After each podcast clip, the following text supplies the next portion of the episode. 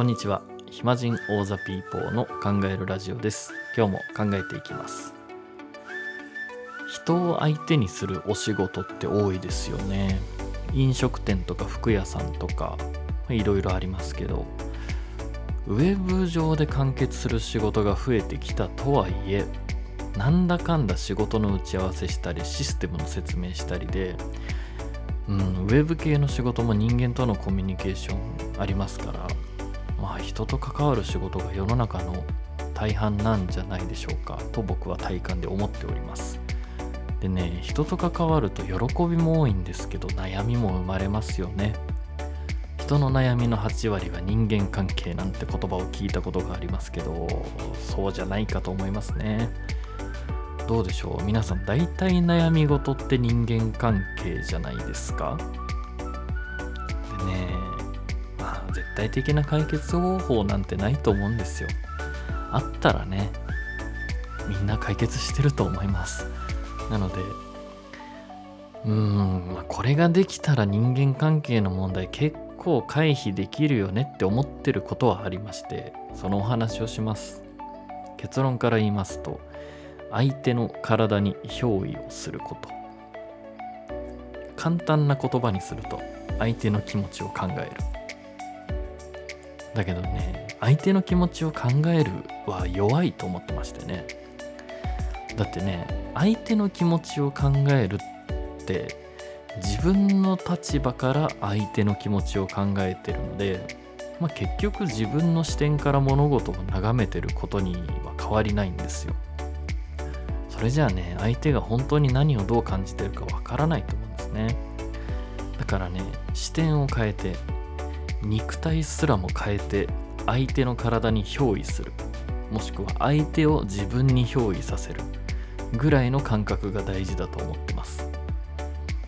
なぜかというと考え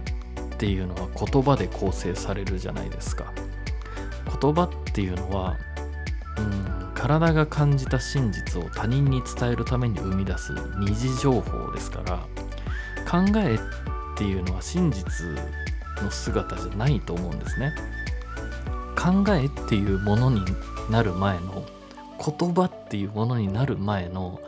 一番最初の身体感覚が大事だと思うんですよ。でこの身体感覚っていうのはヒヤッとするとかワクワクするとかムカッとするとかね。言葉で表現される前の体の反応のことです。例えばですねうん。あ最近痩せたっていう言葉に対して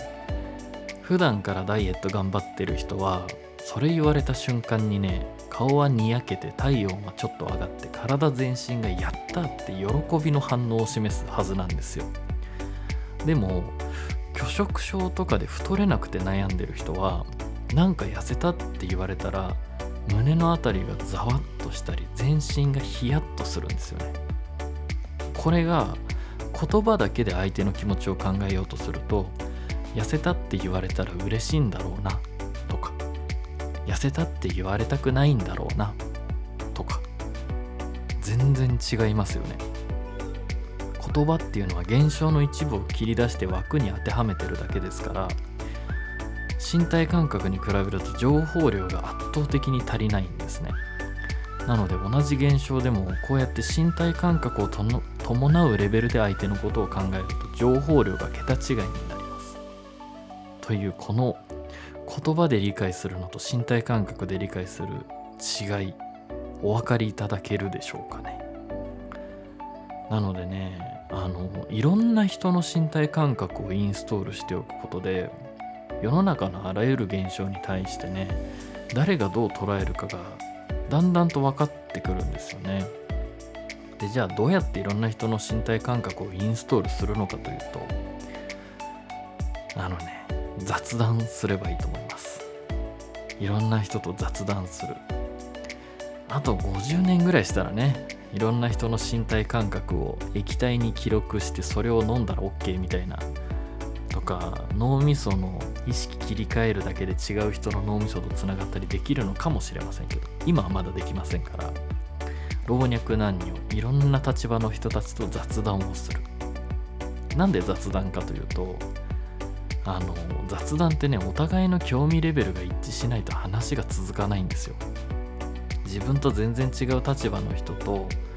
無理なく雑談が続くようになったらうん相手をちょっと理解できたと思ってもいいんじゃないかと思いますね。小学生とポケモンの話した後に大富豪と投資のトレンドの話をするみたいなね、うん、あらゆる教養と好奇心がないとできませんからね。でもねそんなめっちゃ時間かめっちゃ時間かかるじゃんって思うかもしれませんが時間かかりますよ。でも遠回りなようでこれがうん一番手っ取り早い方法だと思いますね。でねそんな風にいろんな人と雑談ができる。要はいろんな人が何に対して何を感じるかが分かってくるとこれまでね自分の立ち位置からしか見えてなかった世界の一面の裏側とか右側とか左側とか上とか下とかねいろいろ見えてくるようになるんですよ。そうすると一つの出来事に対して多角的に捉えることができるようになります。うん。あちなみにね自分が絶対正しいと思ってる人はこの相手に憑依するってことできないんですよ。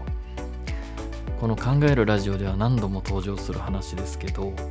この世の中に絶対的な正解や不正解なんてありませんから真実の姿とか自然な姿があるだけなんですよね。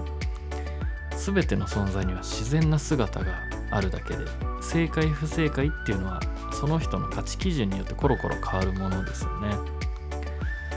でね人間関係の問題の多くってや